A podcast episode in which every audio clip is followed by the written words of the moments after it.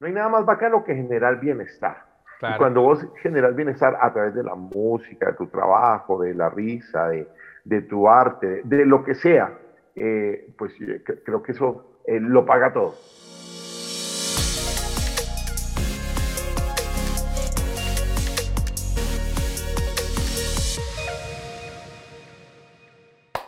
Hola people, bienvenidos a un nuevo episodio de Factor Esencial. Gracias por compartir nuestro programa, gracias por cada like, por cada comentario, gracias por suscribirse a nuestro canal de YouTube que día a día va creciendo. Gracias también a todos los que nos ven a través de Facebook y a todas las personas que nos escuchan eh, durante las, o en las diferentes plataformas que transmiten nuestro podcast. Para mí es un honor y un privilegio poder tener en el programa a una de las personas, diría yo, más queridas de, Colombia, por lo menos para los de mi generación y la generación de mis padres.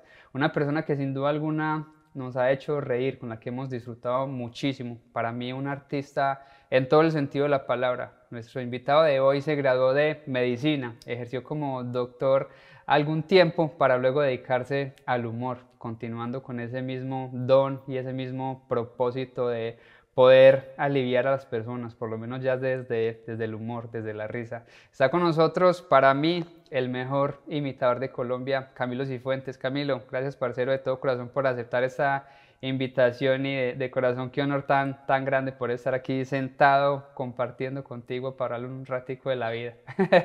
No, Juanca, hombre, no, al contrario, gracias a vos por semejante introducción y por el cariño que manifestás en nombre de tu generación y de tus padres, como dijiste.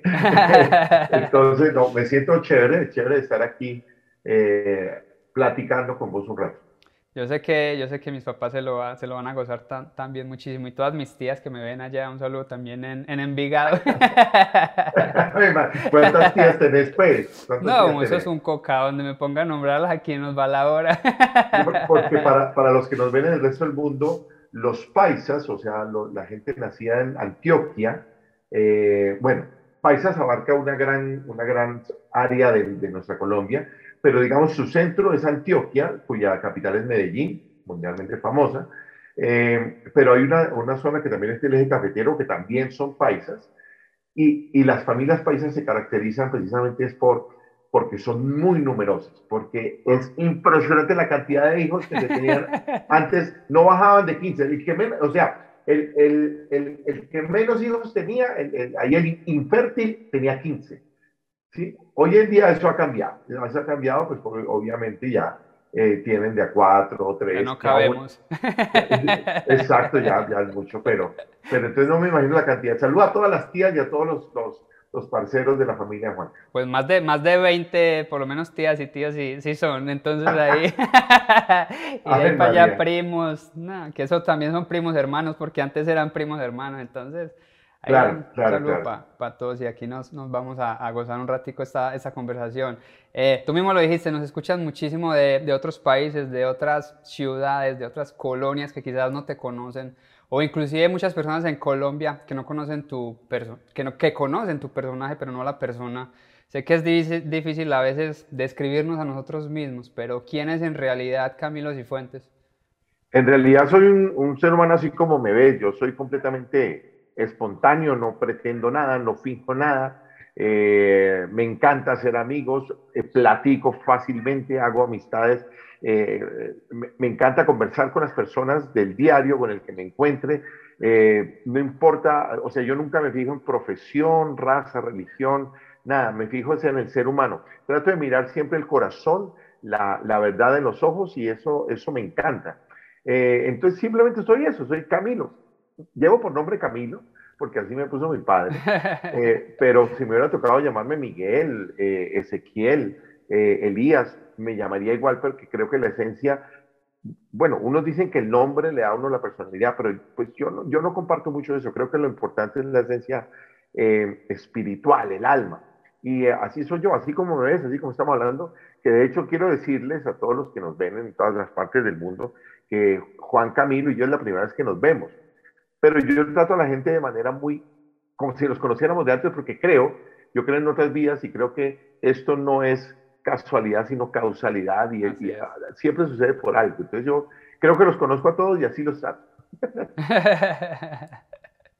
Y si no, aquí, aquí en Estados Unidos también llegan y lo primero que hacen es cambiarle el nombre. Yo aquí me llamo Juan.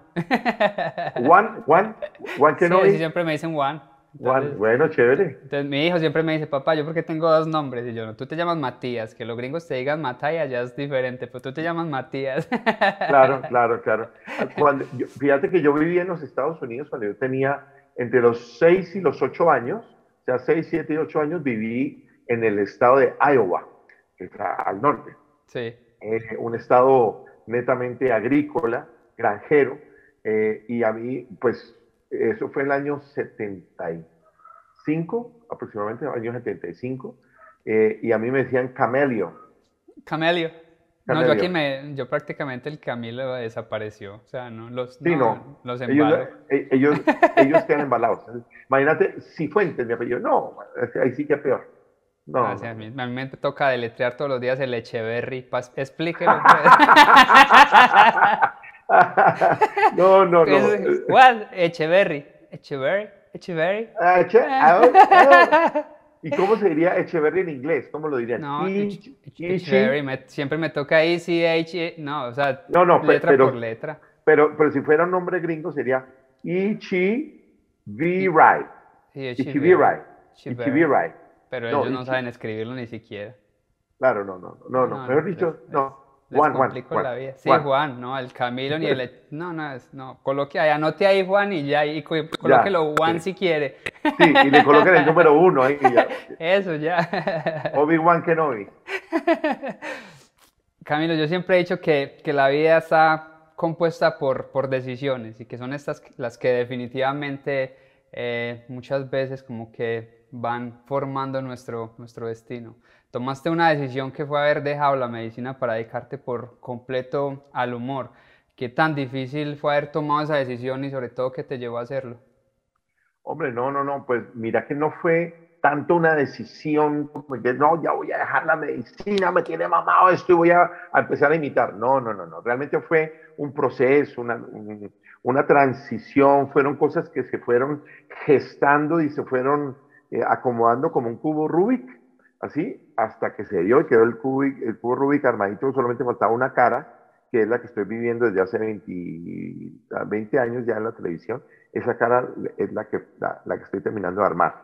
Pero, eh, ¿de, qué trato? Yo siempre quise ser artista, siempre quise ser, eh, siempre tenía la capacidad de imitar, de hacer reír, de hacer muecas, de... Yo era el, payaso en, la familia, en el, yo creo que todos los que nos dedicamos al humor de una u otra forma sobresalimos cuando tenemos ese talento o ese don. Entonces yo vi que, tenía la capacidad para imitar, yo vi que podía, que podía um, hacer reír a la gente de distintas maneras, eh, con muecas, con fonomímica, eh, haciendo voces de cantantes, imitando a la familia, a los compañeros, etcétera, etcétera.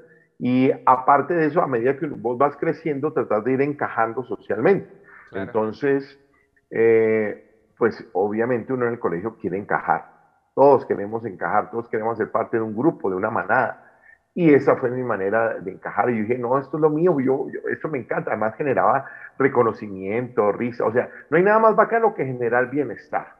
Y cuando vos generas bienestar a través de la música, de tu trabajo, de la risa, de, de tu arte, de, lo que sea, eh, pues creo que eso, creo que realmente él lo paga todo. Entonces, yo quería ser artista, mi papá no me dejó. Cuando yo me gradué del colegio le dije, bueno, yo quiero ser actor, me dijo, ni por el berraco. No, oh, no, no, no, no, no, ni, loco. O sea, eh, eso no es una profesión aquí en Colombia, estoy hablando de año 1987. Entonces, se estaba sentando mi papá, me dijo que no, que no podía, que no quería que su hijo fuera eh, alcohólico, drogadicto, mujeriego, y yo, miércoles, pero como que no confías en lo que criaste, hombre, no, no, no, no. Entonces, ¿por qué la medicina? Entonces me dijo, estudie otra cosa que le guste, lo segundo que más le guste, que tenga un cartón y que le dé la posibilidad de vivir de eso. Entonces, eh, pues eso era la medicina, porque a mí me gustaba también. Desde niño también dije, yo quiero ser doctor, bueno, en fin tengo también el alma para servir a, la gente, me gusta llevar soluciones, eh, soy consejero, oidor, etcétera, etcétera.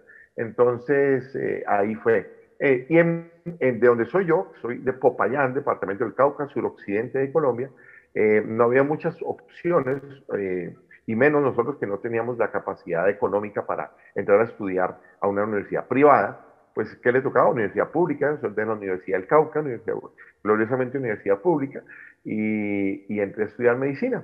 que, había que presentar las pruebas de estado para poder pasar, y oh sorpresa que para, para pasar pasé de penúltimo, porque por encima mío yo saqué muy, buen, muy buenas pruebas de estado, pero por encima mío había unas excelentes pruebas de estado. Mira, me tocaron dos compañeros con memoria, eh, con, eh, ¿cómo, se llama? Fotográfica. Memoria fotográfica, dos. Tenía tres premios Andrés Bello, para los que no son de este país, los premios Andrés Bello son eh, que le dan a los bachilleres, los estudiantes más destacados de todo el país. Tenían los, los 10 mejores puntajes de Colombia por lo menos del suroccidente, llegaron a estudiar medicina. A todos les dio por estudiar medicina en ese semestre yo el colegio. Casi no entro, pero finalmente, y ahí arranqué.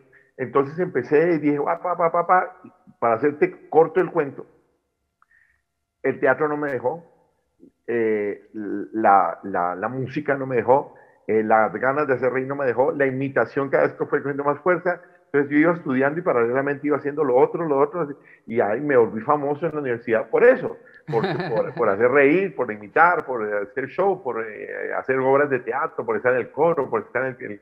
Eh, era, era muy inquieto, muy inquieto, y, y, como yo decía, en mis ratos libres estudiaba. o sea, yo estudiaba de una a tres de la mañana, estudiaba medicina, el resto lo ha pasado ocupado. Eh, Pero tú llegaste a ejercer como doctor, ¿cierto? Sí, sí, sí. Yo, yo, me gradué, eh, ejercí seis años y ahí viene el cuento del, del, por qué. Porque resulta que ya, ya ejerciendo como médico no nos pagaban bien, no nos pagaban a tiempo, mejor dicho, ni, tampoco bien. Eh, me llegaron ni en esa época ni ahora. no, ni en esa época ni ahora, eso sí es cierto. Eh, me llegaban a deber tres, cuatro meses y cuando me pagaban era un mes atrasado, es decir, de los cuatro, uno nomás. Ah. Entonces, ¿cómo hice yo para subsistir? Armé mi show de imitaciones y me lo contrataban. Yo ya estaba casado y toda la cosa, me tocaba trabajar en varios sitios, varios hospitales. En uno de ellos, en una zona roja, eh, aquí en Colombia la zona roja es donde eh, hay mucha violencia, en esa época aún más, estamos hablando de finales de los 90, principios del 2000, Em, donde había eh, muchos enfrentamientos de guerrilleros y la fuerza pública. Y yo trabajaba en uno de esos hospitales que quedaba a 15 minutos de la capital, pero iba a hacer turnos. Y en uno de esos turnos no atendía a unos guerrilleros que, que fueron eh, baleados y, y, me declararon a mí y al, al hospital eh, objetivo militar. ¿Por qué no los atendí? No es porque yo tenga alguna filosofía, no, uno atiende a todo el mundo, pero como era el médico de turno, solo hay un médico de turno en un hospital de primer nivel. Ah. entonces un médico de turno no se puede mover, tenía pacientes eh, en trabajo de parto, había otros eh, a punto de cirugía, en fin, tenía más pacientes y no me podía desplazar. Pues, hermano, yo recién casado con mi hija recién nacida, dije, no, no, no, no, no, emigro y llamé a un amigo mío de tu tierra que se llama Vargas Bill, del manicomio Vargasville. En, en ese momento yo ya hacía parte del manicomio Vargasville y le dije, me pasó esto, me dijo, véngase para Bogotá y vemos qué hacemos y acá estoy. ¿Cuántas puertas ha abierto ese maestro Vargasville, no? Es, yo creo que es, el papá y el, padrino de, del 90% de los humoristas en este país, por lo menos, sí, yo creo que el 90%, mira, eh, los Marinillos, Tola y Maruja, Luz Amparo Álvarez, eh, Jeringa, um, eh, Risa Loca, es decir, muchos de los trovadores. Muchos de los trovadores, muchos, muchos, muchos. Yo creo que él ha sido el padrino de, casi todos nosotros y tengo el honor de haber pertenecido a ese ramillete. Qué bonito. ¿Cuánto te has disfrutado todo este, todo este proceso? Porque yo sé que ahorita mismo lo mencionaste que fueron más de ya son más de 26 años de, de vida artística. ¿Cuánto te lo has disfrutado? ¿Cómo te lo has soñado? Este año oficialmente son 25 años, pero obviamente desde, si cuento ya la universidad y todo eso, pues es más tiempo. Lo que pasa es que uno lo hace como hoy. Y uno no se va a poner a contar, dice, ok, hoy nace, hoy no, no, no, lleva la cuenta, pero oficialmente sí. En la televisión, 20 eh, años. En el año 2002 eh, arranqué en la televisión y cinco años más ya digamos que podía vivir del, show en el momento que te digo que combinaba con la medicina. Yo sé que hay muchos humoristas y en toda la rama del humor, valga la redundancia, pero tú te has sabido mantener en el, como que en el tiempo, más de 20 años lo, lo, acabas de decir. ¿Cuál crees que sean como que esos valores que te han permitido mantenerte vigente, sobre todo en un medio tan, tan competitivo? Eh, yo creo que ser auténtico, eh, responsable, disciplinado, evolucionar, darle a la gente lo, lo que, lo, lo que creo que necesita, que es bienestar. O sea, yo no trato de hacer reír a como de lugar, sino llevar entretenimiento, de llevar bienestar a través de la imitación. Eh, otra cosa que me ha ayudado es que, pues, si bien la competencia es muy reducida, muy, muy reducida. Eh, ¿En, el, en, el, en el, la forma de la imitación o como Sí, en, el tipo de show que tengo yo, que es imitación con caracterizaciones, no solamente la voz, sino que la gente va a ver, ve a Juan Luis Guerra, ve a Carlos Vives, ve a Julio Iglesias, ve a Pitbull, ve a Espinosa Paz, ve a Juan Gabriel, o sea, ve, no me ve a mí, sino, y yo me cambio en 40, 50 segundos sin parar la música. Entonces, aquí en el país no hay otro show semejante, hay otros shows eh, de otro tipo, de imitaciones solo voces, eh, por fuera sí, obviamente está el maestro Julio Zavala, está Gilberto Glés en México, está eh, ay, eh, Martín Bosí en Argentina. Eh, bueno, en fin, hay, pero mire que aún así se pueden contar con, los, con sí, los, dedos de la mano. Entonces no hay un show, un espectáculo así. De hecho, por ejemplo, fui a Las Vegas a, a tratar de, de buscar eh, referentes. referentes y no hay una persona que haga varios. Por ejemplo, yo he visto shows de imitaciones donde Juan Camilo hace a Queen, yo hago a Freddie Mercury, a, a Michael y, y, y, así. Cada uno hace un, un, uno distinto. Y yo, ok, ok. Ese fue, eh, en parte eso fue lo que te inspiró a sacar el show como tal. No, no, no, yo, yo ya lo estaba haciendo. Realmente quien me inspiró fue Julio Zavala, porque yo dije, eso es mágico, cómo el man cambia la, la cara. Y años después conocí a quien caracterizaba, caracterizar es como cambiarle la cara y hacer o sea, la maquilladora y toda la película. El maquillador se llamó. Es un maquillador. Se, se llamó Germán Santa Cruz, ya falleció en un accidente eh, de un, él, él, era jarlista y falleció saliendo de filmar una película. Eh, y lo conocí, lo conocí cuando participamos juntos en un programa, en el primer programa de televisión que yo estuve en RCN que se llamó La Banda Francotiradores. Y ahí él más me, me, nos conocimos y empezamos a trabajar juntos. Le gustó mi forma de ser y mi trabajo y, y, y, chévere, pero yo no quería hacer lo mismo de Julio Zavala, sino, sino mejorarlo, hacerlo más de, dinámico, más espontáneo. Es decir, que yo, yo no pensaba imitar a Julio, valga la redundancia, sino tratar de, de, de, hacerlo auténtico. Yo sabes que son más de 100 personajes leyendo tu, tu, información y eso creo que no es, no es nada fácil tampoco. Exactamente, exactamente. Ahorita decías disciplina, constancia, perseverancia, el, el, poder beneficiar a los demás, totalmente opuesto a lo que decía tu papá, alcohol, drogas, mujeres, rumba, ¿qué te dice ahora o qué te decía cuando, cuando ya tomaste, digamos, la decisión y te veía ya, digamos, de cierto modo triunfando y siendo exitoso en lo que amabas hacer?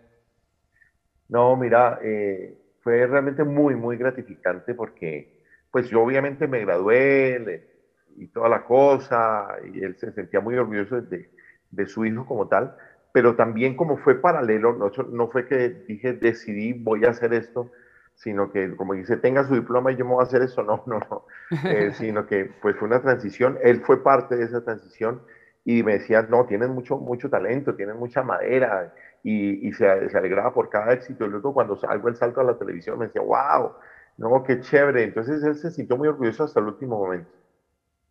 Ya, y, ya, ya se fue, ya partió, ¿no? No sabía, digamos, que esa parte me parece muy teso también. ¿Cómo contrarrestas eso a la hora, por ejemplo, de, de, de las conversaciones con, con tu hija? Eh, es totalmente opuesto, digamos, a lo que te decía tu padre, no, termina el, por lo menos medicina. En tu caso, la, la, digamos que la parte de la educación, me imagino que no le has exigido una carrera como tal, eres un poco más liberal o cuál ha sido como que esa, esa conversación? Hombre, Juanca, yo creo que esta, esta generación, este, nosotros los papás, yo soy de la generación de la Guayaba, nací en el 69, eh, y nosotros siempre crecimos con muchas precariedades, crecimos con, con con muchas eh, falencias, eh, necesidades, necesidades, llamémoslo así, y eso me encanta, me parece fantástico, pero el error que hemos cometido nosotros como papás es que hemos querido suplir a nuestros hijos esas falencias. Es decir, si yo no tenía eh, la capacidad de comprarme unos tenis Nike para jugar baloncesto porque eran imposibles en esa época, había que importarlos y eran muy costosos, sino que me tocaba la marca Croydon. Entonces, ahorita mi hija no va a pasar eso. Entonces, le compro los Nike. O sea, esa falencia se la pongo a mi hija porque... Y eso creo que es un error, es un error. O sea, hemos sido mucho más eh, flexibles, hemos, más permisivos en muchos sentidos. Y mm, eh, entonces, por ejemplo, ahorita yo si le digo a mi hija, estudia lo que quieras, es decir, hay un diálogo permanente con, con mi hija. Mi hija tiene 21 años, está en séptimo semestre de Relaciones Internacionales. Eh, y yo le dije desde un principio, mira, eh, lastimosamente nuestra generación, nuestros jóvenes, eh, los chicos de 15, 16, 17, 18 todavía no saben qué quieren hacer en la vida. Es muy poco el que lo sabe, muy, muy poco. O sea, uno todavía no tiene la estructura para decir, sí, yo quiero ser ingeniero cósmico para entrar a la NASA y miércoles, no. Eso, eso no es real. Generalmente somos eh, guiados eh, eh, por, por, lo que pase socialmente. Entonces, si el amiguito dice, ah, yo quiero estudiar psicología porque es que la psicología es chéverísima, dice, uy, sí, yo también quiero estudiar psicología. Entonces, todos arrancan, se van para las... Un pedacito de retazos de todo el mundo. Sí, de todo. Entonces, si vio que el mejor amigo va a ser digital marketing, y, uy, sí, yo también quiero... Y se meten a digital, digital marketing eh, no sé, lo, lo, que sea, pero creo que no es la estructura. Y uno como papá también comete el error de decirle, no, hombre, o sea, si los papás son abogados, a veces tienen que ser abogados también, o médicos que quieren ser médicos, o el simple ejemplo, si mis papás son médicos, yo no, yo también puedo estudiar medicina. No sé, es una influencia más social que a una percepción personal. Entonces yo creo que yo sí le dije a ella, mira, ¿cómo te das cuenta si quieres estudiar algo, eh, si vas algo de lo cual vas a vivir? que te toca trasnochar, te vale huevo. Te toca madrugar, vale huevo. Que toca pasar hambre, que estás bajo la inclemencia del sol, del, del, agua, del frío, de lo que sea, y te vale huevo, eso es lo que tienes que estudiar. Eso es, porque si te da pereza madrugar, si, si no puedes trasnochar, si te gana el hambre por encima de la pasión, eso no es lo tuyo. No es lo tuyo. ¿Y cómo te das cuenta? Pues realmente cuando, que cuando vos conversas con la persona, se le abren los ojos y dicen, wow, sí, yeah, sí, wow, o le, tiene un talento. Además, hay que combinarlo, ¿no? Hay que, hay que saberlo eh, aparear. Es decir, tú puedes estudiar una carrera, como en mi caso, medicina, pero yo lo combiné con música y era bueno. Baloncesto era bueno, no, no los más destacados, pero sí era bueno, por lo menos era titular. y, mm, eh, y, teatro, entonces teatro y, chiste. Entonces yo tenía ahí como un caldo lo más de, bacano, un sabroso, muy sabroso, una bandeja paisa deliciosa, entonces eso me ayudó. ¿Qué digo yo? Siempre complementen lo que están estudiando con otra cosa, algo artístico y, un deporte, siempre, porque eso te genera una conjunción maravillosa, yo lo llamo el tridente mágico deporte, arte y ciencia o, literatura, es fantástico. Sí, porque yo creo que también muchas veces como que te disipa de lo que estás viviendo como que siempre y de lo que estás como que haciendo constantemente. Mm. Entonces de una manera como que no te estás también como que aburriendo otra vez lo mismo, otra vez lo mismo, porque de cierto modo como que lo estás variando, porque al fin y al cabo, pues yo creo que la vida es lo más monótono del mundo. Todo, todos los días nos levantamos, nos lavamos los dientes, nos paramos para el mismo lado de la cama. Pero si lo permitís, eso sí eh. lo permitís. Precisamente en tu eh, conciencia, en tu subconsciencia, en tu inconsciencia, hay que cambiar ese chip, hay que variar la cosa. Entonces, para eso se hicieron los colores. O sea, yo no me voy a poner este uso limón todos los días yo digo, hoy quiero, hoy estoy de rojo. ¿Por qué quiero rojo? Porque ¿qué significa el rojo para mí? Puede que para muchos signifique amor, para mí significa fuerza. Entonces, eh, es eso. Entonces, levántate. Yo soy ambidiestro, por ejemplo, entonces digo, hoy voy a utilizar más la mano derecha porque mi fortaleza es la izquierda. Voy a usar más la mano derecha para obligar a mi cerebro a hacer cosas. No me voy a ir por la misma ruta. Eh, hoy eh, busco siempre cosas distintas que hacer. Me imagino un mundos paralelos, multiversos. Es impresionante. Eh, y o sea, yo creo que hay que dejar volar la imaginación, hay que dejar volar la imaginación. Eso es lo más importante. Creo que eso es de los que más se van a gozar el, el, metaverso de Facebook ahorita que, que, sale, o que ya salió. que ya salió, pero claro que, que sí. yo creo que sí me lo va a gozar al máximo. No, tal, pero yo creo que también soy de esos mismos. Yo, por ejemplo, cuando me pierdo con el güey, sobre todo acá, yo, yo soy feliz. Yo, mamá, mira dónde, dónde llegamos. Estás perdido, yo no, estoy desconociendo. Ah, ah, vos le decís a, a Waze mi amor. sí, no, también toca tratarla, tratarla bien. Con amor. Camilo, yo creo que todos batallamos muchas veces con, con, emociones, con problemas, situaciones con las que sin duda alguna no contábamos, situaciones que lo sacan a uno por completo de, de la zona en la que estamos. Pero en el caso tuyo, por ejemplo, que estás, digamos, lidiando en una de esas situaciones, si tienes que dar aún así una presentación y de cierto modo ponerte como que esa nariz de payaso y, y, salir a dar ese show porque la gente no sabe por lo que estás pasando, cómo te enfrentas a esos momentos, cómo logras como que transmitir un mensaje completamente diferente al que estás sintiendo de cierto modo por dentro. Hombre, realmente doy gracias a Dios porque me ha tocado muy pocas veces, muy pocas veces y, de manera muy, muy, muy cabrona, como, como dicen los, los hermanos mexicanos.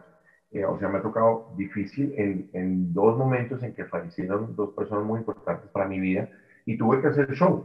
Pero volvemos al, a la hipótesis anterior. Eh, o sea, amo tanto esto, respeto tanto esto y lo llevo tanto en el corazón que le di la vuelta a la manzana y no mostré el lado oscuro, sino el lado positivo para decirles, yo creo que a través de lo que estoy haciendo, les puedo hacer un homenaje.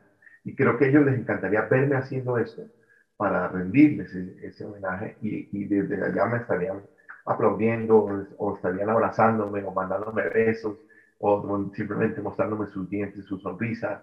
Y, y, así lo tomé. Además, de una u otra forma, me como bálsamo. Y el público no tiene por qué pagar los momentos difíciles que uno esté pasando.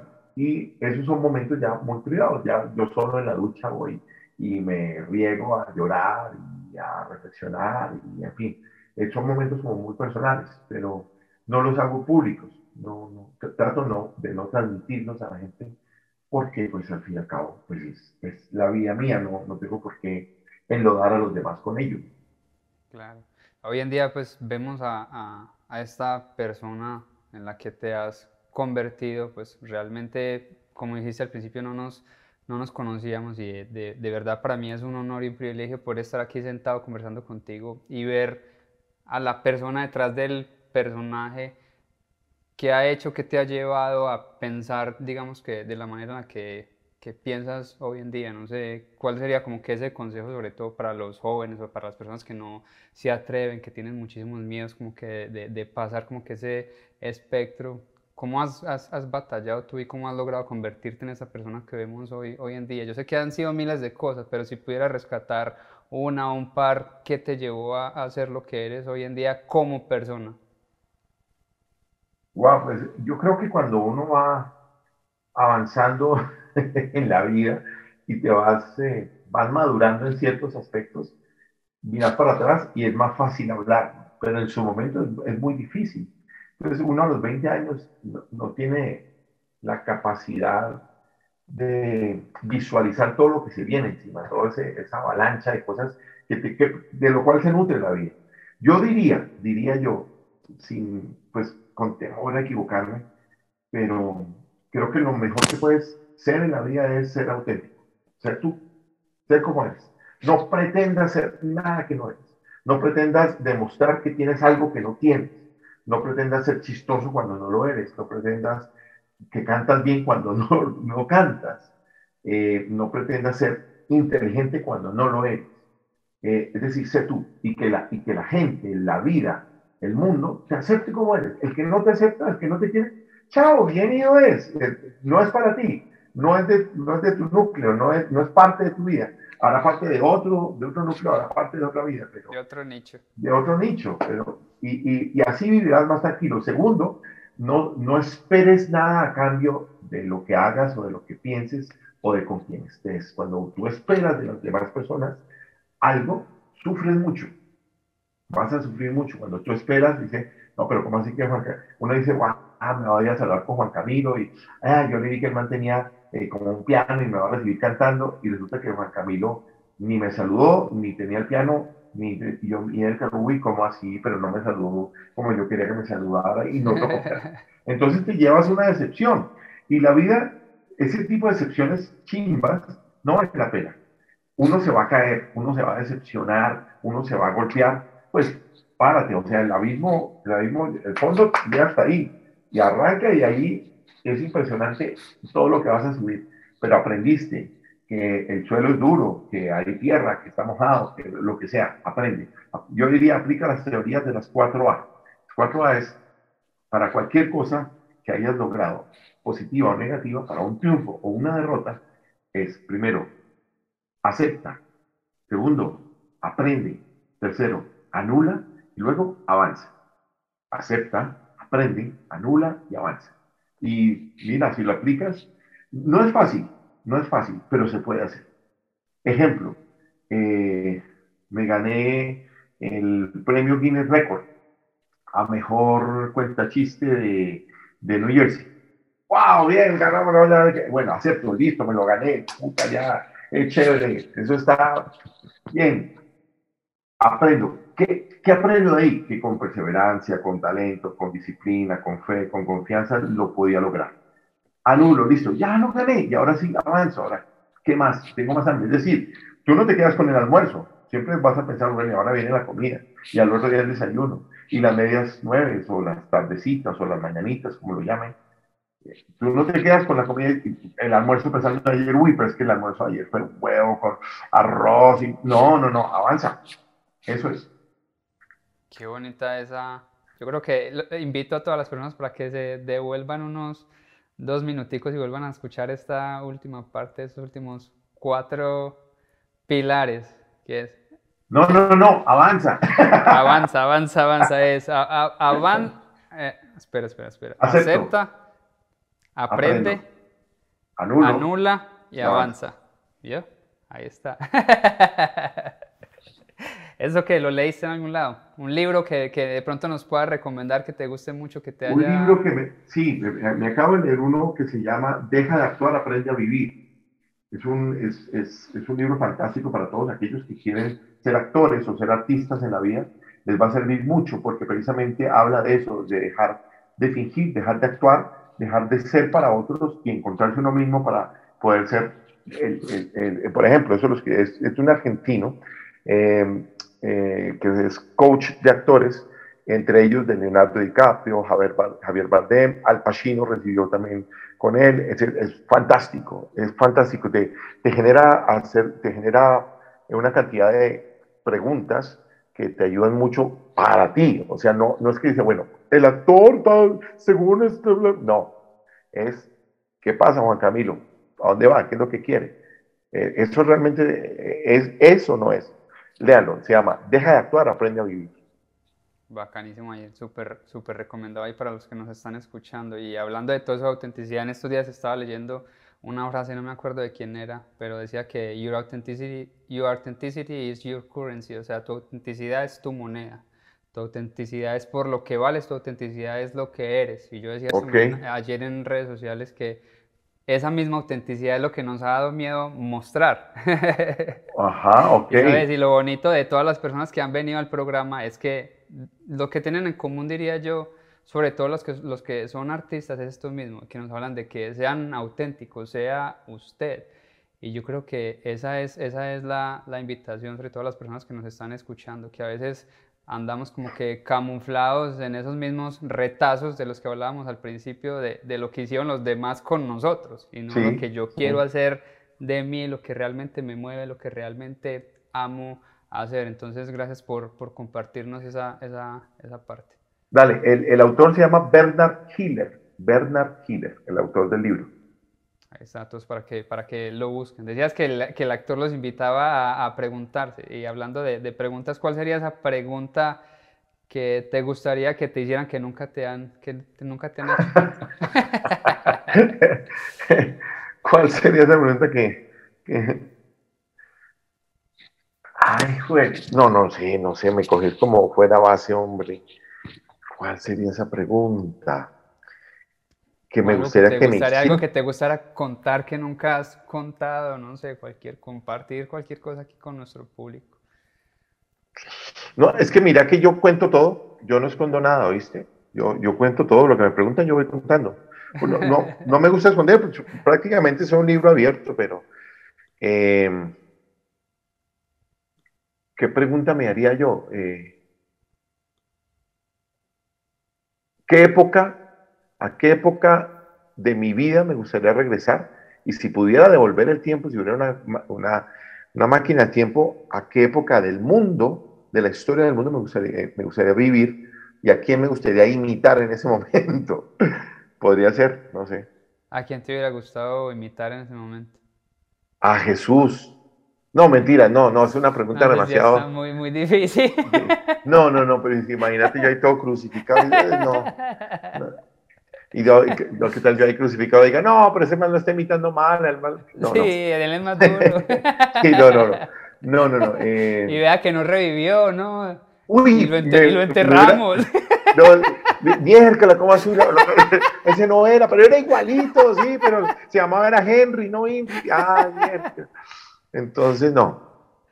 Eh, me gustaría eh, devolver el tiempo y eh, imitar a uno de los presidentes para evitar una guerra. Una guerra. Hubiera sido, hubiera sido buena, sobre todo en, la Alemania nazi, lo hubiéramos necesitado. Sí, no, cualquier guerra, o de pronto antes, en las guerras de los visigodos, o, o, antes, de pronto por allá, Julio César, Alejandro Magno, eh, no, sé, uy, o uy, no sé, ¿te imaginas? Bueno, no sé, lo que pasa es que uno dice, si cambio la historia, quién sabe cómo sería el mundo, ¿no? Pero porque al fin y al cabo tenemos que aprender de nuestro pasado, pero bueno. Así es. Ay, que estás hablando del pasado. Quiero recomendarle a todo el mundo, pues yo soy un amante de la lectura el libro Meditaciones de Marco Aurelio. Dicen que es el libro de, que todos los mm. presidentes tienen que tener bajo la, la almohada o ahí en su mesita de noche. Se lo súper recomiendo, me lo disfruté de, o sea, desde la primera letra hasta la última. Es una cosa absolutamente maravillosa que lo que corrobora es que lo que vivieron hace miles y miles y miles de años lo que estamos viviendo igual. ahora. Él habla absolutamente de, de, de lo mismo y me parece que estamos mencionando literatura, Meditaciones de Marco Aurelio es un libro que definitivamente tiene que estar ahí en la biblioteca de esas personas que les gusta leer. Es como la canción Cambalache. Es, es una Cambalache. ¿La has oído un tango? Pues es que yo para los nombres de pronto les he escuchado, pero... Mira, el eh, Cambalache es un tango que dice, eh, te, lo va a cantar, para que le pares bolas y, y te des cuenta, eso fue escrito a principios del siglo pasado a principios del siglo pasado. Y dice, que el mundo fue y será una porquería, ya lo sé. En el 510 y en el 2000 también, que siempre ha habido chorros, maquiavelos y estafados, contentos y amargados, valores y doble, pero que el siglo XX es un despliegue de maldad insolente, ya no hay quien lo niegue, vivimos revolcados en un merengue y en el mismo lodo todos manoseados. Eh, mira, hoy resulta que es lo mismo ser derecho que traidor, ignorante, sabio chorro, pretencioso estafador. Todo es igual, nada es mejor, lo mismo un burro que un gran profesor. Es decir, es la, la, historia, la descripción clara de nuestra sociedad y no, no importa el paso del tiempo, seguimos igual. Así es. Esa claro que la había escuchado, pues común. Eh, se llamaba Enrique Santos Discépolo. Ese era el que cantaba el loco, ¿no? No. Eh, no, no, estoy seguro. El tango del loco, ese tango también es una cosa de loco, ese sí, le honor al nombre. Enrique Santos dice, pues espérate, yo busco acá. Eh, bueno, espérate, tangos. El loco. Dice, secreto, no, no aparece el hincha, eh, el guionista. Bueno, si alguien nos, nos da una luz a eso, pero no estoy seguro del loco. Sí, había un tango que, me, que el tango del loco, algo con el loco, pero es una cosa de locos ese tango. Esa cosa de loco, ok. Ah, ya para ir terminando, ¿cuál sería tu factor esencial? Cuando hablamos de factores esenciales, como que esa esencia que quieres dejarle al mundo una vez partas, como que este plano terrenal. Haga, haga las cosas bien. Quiero dejar esa semilla. Haga las cosas correctamente. Haga, eh, eh, hay, hay un solo mandato. Para mí existe un solo mandato. Haga las cosas bien, a partir del amor. Si vos amás, hacer las cosas bien. Es simple. Bueno, hay, hay gente que hace lo, locuras por amor, pero ahí ya deja de ser amor y se convierte en una locura, es algo extralimitado. Entonces, eh, yo creo que hay que hacer las cosas bien. Y, aquí de pronto eso genera una discusión, porque lo que para mí está bien, puede que para vos no. Entonces, ahí lo vimos, por ejemplo, en una película que se llamó La Virgen de los Sicarios, donde el sicario va a la iglesia y le pide al Señor que le dé puntería para poder matar a su víctima.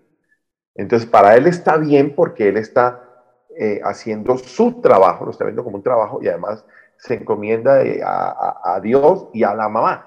Para él está bien. Entonces, eh, yo diría que hacer las cosas bien es, sin hacerle daño a nadie, ¿no?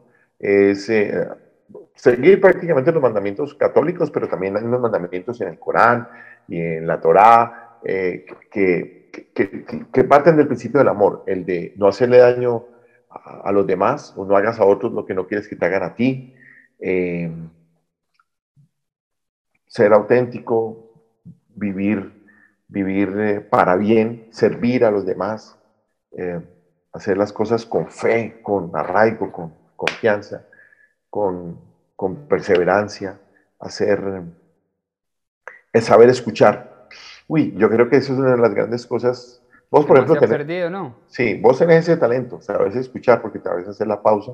Y creo que eso, si por lo que acabo de entender, te gusta mucho la lectura y la lectura produce eso, eh, el, aprender a escuchar. Porque cuando aprendes a, a sumergirte, a, a, estar inmerso en otros mundos, en los mundos que te da cada libro, aprendes a tu imaginación y a escuchar lo que los demás piensan para poder llegar a una discusión. Entonces yo creo que eso es, hay que aprender a escuchar en este mundo. Y es que, ¿sabes qué, que siento yo que se ha perdido mucho también a través como que de los años y sobre todo de, de, los celulares que todo el mundo tiene como que ese sentido de, de, inmediatez, que se nos ha olvidado que el silencio también hace parte de la música, se nos ha olvidado que el silencio también hace parte de las conversaciones.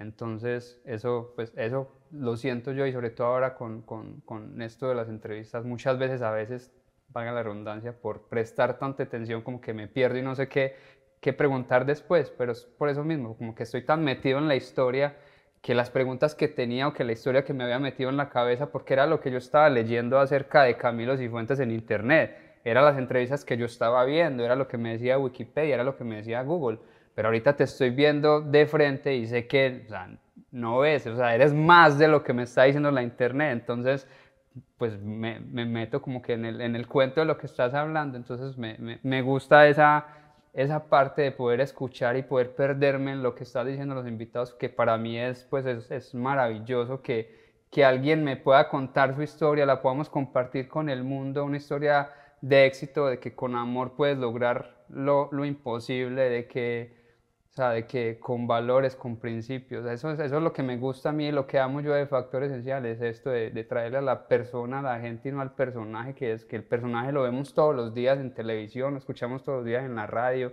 lo vemos en las redes sociales, pero lo difícil es ver a la persona que está detrás de como que ese personaje, sí.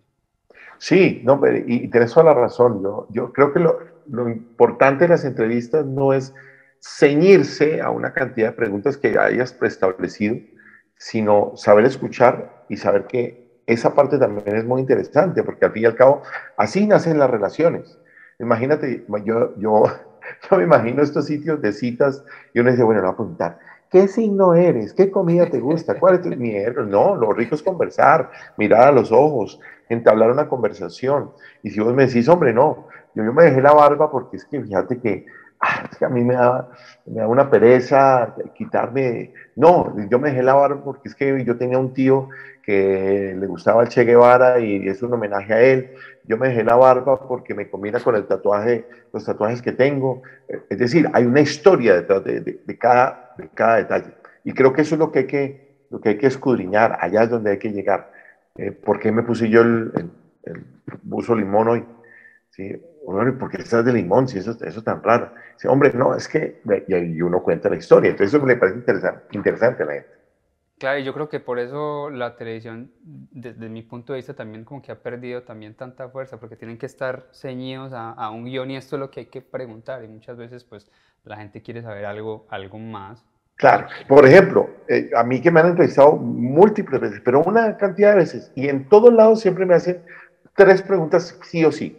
¿Cómo así que un médico termina siendo imitador? Ese fue uno. Dos, ¿cuál es el personaje más difícil y el primer personaje que hizo. En todo lado me la pregunta. Tres, eh, ¿alguno de sus personajes se ha molestado porque lo ha imitado? En, todas las, preguntas. Entonces, por ejemplo, cuando yo llego a un canal regional, cuando llego a un canal eh, en Colombia, en Colombia, no, no por fuera, porque es que Colombia ya me conocen un poco, pero por fuera no. Entonces, por fuera sí toca arrancar de cero y uno decir quién es y bla, bla, bla. Pero y yo veo que está arrancando ese presentador o periodista y toda la cosa, que están arrancando apenas en la carrera, yo les, les, les pongo dos, dos, les hago dos peticiones. dije, primero, no me hagan estas tres preguntas. Les digo, esta, esta, y uno ve, y uno ve que van tachando. ¿Y ahora qué van hago? Tachando, van, tachando, quedan bloqueados. Le dije, segundo, cuando me vayas a presentar, bien sea al aire, en radio o en televisión, me digan, y ahora tenemos un invitado muy especial. No diga eso, búsqueme otra manera, busque otra manera de presentarme y empiezan todos, porque se vuelven clichés, o sea, todo se vuelve copy-paste. Entonces yo vi que alguien en un reportero, entonces hace, así es Juan Camilo, y el así es, todo el mundo dice, así es Juan Camilo y así es. Eh, o, nos encontramos aquí, ni creer, pues. o todos los que están por allá en un evento, en un concierto, gritan, sí, y estamos acá, hombre, tienes un micrófono, se te oye perfectamente, pero tienes que gritar. Eh, bueno, hay una cantidad de clichés en, en, este mundo que uno debe desmarcar. Así es. No, Camilo, muchísimas gracias por, por tomarte el tiempo y el espacio de venir a compartir con, con nosotros. Gracias de, de, de, todo corazón. Me, me soñé muchísimo esta conversación y yo sé que la gente también se va a conectar muchísimo de, de poder conocerte, poder conocer un poquito más de, ti, de poder ver semejante persona de todo corazón. Mil y mil gracias por, por aceptar esta invitación. No, Juan, a vos muchas gracias. Pareció, me pareció muy bacano haber conversado un ratico sobre, sobre nosotros. Y ya.